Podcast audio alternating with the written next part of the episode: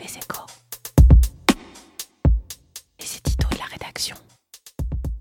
Des amphis à moitié pleins, des campus à moitié vides, avec l'obligation désormais de ne pas accueillir plus de 50% de leurs étudiants en même temps afin de freiner la propagation du coronavirus, les universités parisiennes et franciliennes basculent dans un nouveau paradigme pédagogique, un enseignement mixte au sens de 2020, qui n'est plus celui bien sûr de 1920, en distanciel autant qu'en présentiel, que cette évolution soit subie, ça n'empêche pas de la considérer avec l'intérêt qu'elle mérite, parce que quand à chaque rentrée, nos universités poussent leurs murs pour accueillir toujours plus de jeunes bacheliers, 35 000 de plus en 2020, eh bien, il n'est pas absurde d'imaginer qu'un enseignement magistral dispensé en visioconférence sera moins efficace que face à des bancs bondés à potasser des euh, polycopiés de cours magistraux qu'ils n'avaient pas suivis, des générations d'étudiants ont perdu plus de temps au fond que leurs enfants n'en rattrapent aujourd'hui sur Zoom ou Teams. Un peu plus d'enseignement à distance donc ne nuira pas à la jeunesse des années Covid. Trop, si, parce que si elle n'est pas toujours essentiel à l'assimilation des leçons et des théories, la mise en présence physique d'un enseignant et d'un étudiant, bah, ça demeure la base d'un bon apprentissage. C'est tout l'enjeu du moment que de parvenir à préserver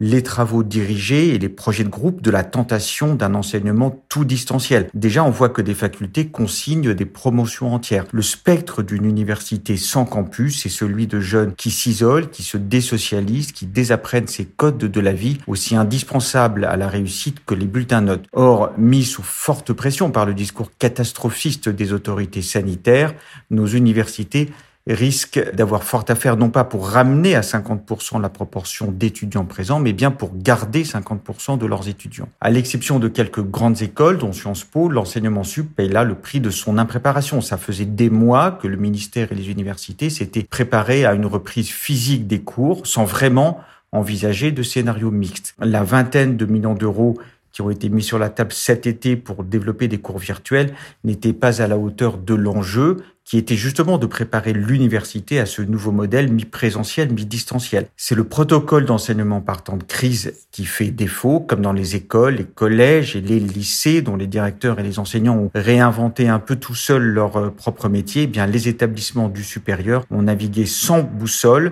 Nous devons dire aujourd'hui à nos étudiants perdus comment ils apprendront demain. Retrouvez tous les podcasts des échos sur votre application de podcast préférée ou sur leséchos.fr.